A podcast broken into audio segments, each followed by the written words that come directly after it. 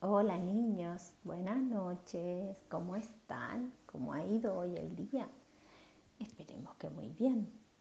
Pues este es un cuento un poquito más largo, pero yo creo que les va a gustar y va de una doctora. Como ustedes quizás no sepan, antes, hace muchos años, los doctores eran la mayoría hombres y casi no había doctoras mujeres porque las mujeres pues no estudiaban, no iban a la escuela.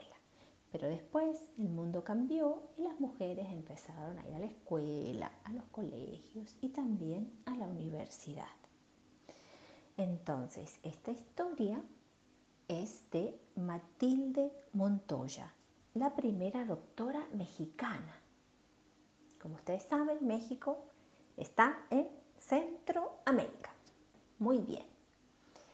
Ah, pues otro día hablaremos más de México, si hay otro cuentito de por allá, ¿vale? Pero por ahora que les quede esto y cuando mañana, por ejemplo, mamá o papá les puede enseñar en el mapa dónde queda México y dónde viven ustedes, ¿ok? Bueno, pues vamos allá. Mm. Corría el año 1859. Piensen que estamos en el año 2020. Bueno, entonces, como les decía, era el año 1859.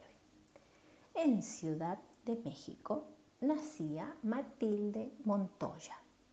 Nadie podía intuir entonces hasta qué punto la pequeña Matilde iba a ser importante para la historia de su país y cómo iba a influir en muchas otras naciones. Matilde era una niña muy inteligente, pero también muy, muy trabajadora, obstinada y segura de sí misma. Con tan solo 16 años, Matilde empezó a prepararse para ser partera. Parteras son las señoras que asisten a las mamás cuando van a tener su niño. Es como un tipo de... Eh, como está entre medio de una enfermera, pero no es doctora, ¿vale? Pero trabaja en el hospital y ayuda a las mamás a tener a su niño. Esas son las parteras, porque atienden los partos. Y pronto ella iba a convertirse de partera a doctora. Es más, ella quería ser ginecóloga. El problema era que por aquella época las mujeres, como yo les decía, no estudiaban medicina en México ni en otros muchos países y había muchos hombres que se oponían a que las mujeres estudiaran.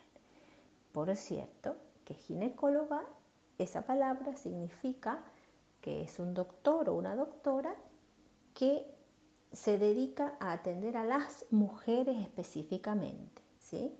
Eh, porque las mujeres, bueno, son un poco diferentes del cuerpo que los hombres, entonces se especializan en atender a las mujeres, sobre todo en las cosas que tienen que ver cuando la mujer em, tiene que tener un bebé, bueno, sin embargo, tras un primer intento de ingresar a la universidad para estudiar medicina, Matilde fue rechazada. Y eso a pesar de haber acreditado toda la formación requerida y haber superado el examen de ingreso. Bueno, aquí les tengo que contar un poquito más.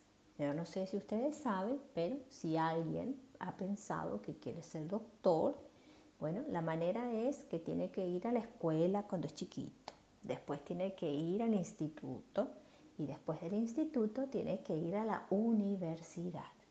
Entonces, ahí va a la universidad, a la facultad de medicina, que significa que es como un instituto especial donde los que salen de allí y aprenden todo lo que le enseñan allí, saben todo lo que tienen que saber para ser médicos. Así es como te conviertes en un médico o una médica o doctora o doctor.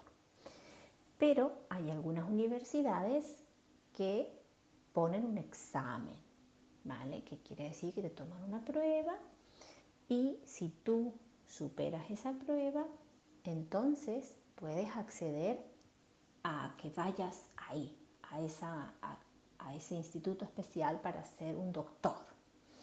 Entonces lo que nos están contando acá es que ella lo intentó, se presentó al examen, aprobó el examen, eh, vamos, que lo tenía todo, pero la rechazaron por ser mujer.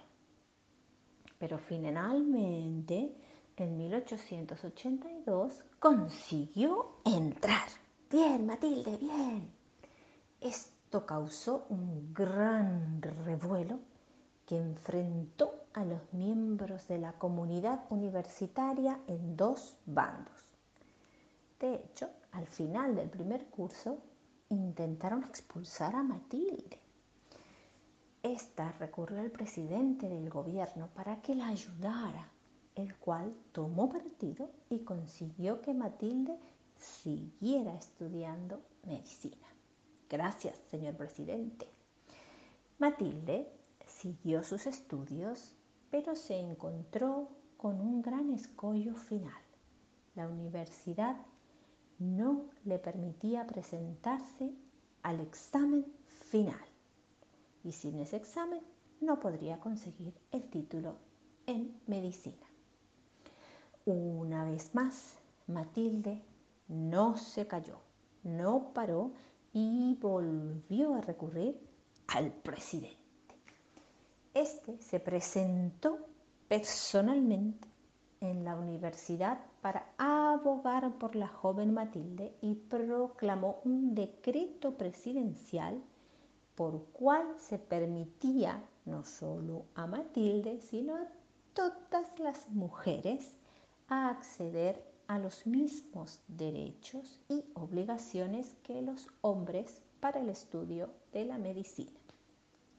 Así, en 1887, Matilde Montoya se convirtió en la primera doctora mexicana, no solo gracias a su inteligencia, sino también a su persistencia, a su valentía, a su coraje, a que nunca se dio por vencida y pidió ayuda cuando la necesitó.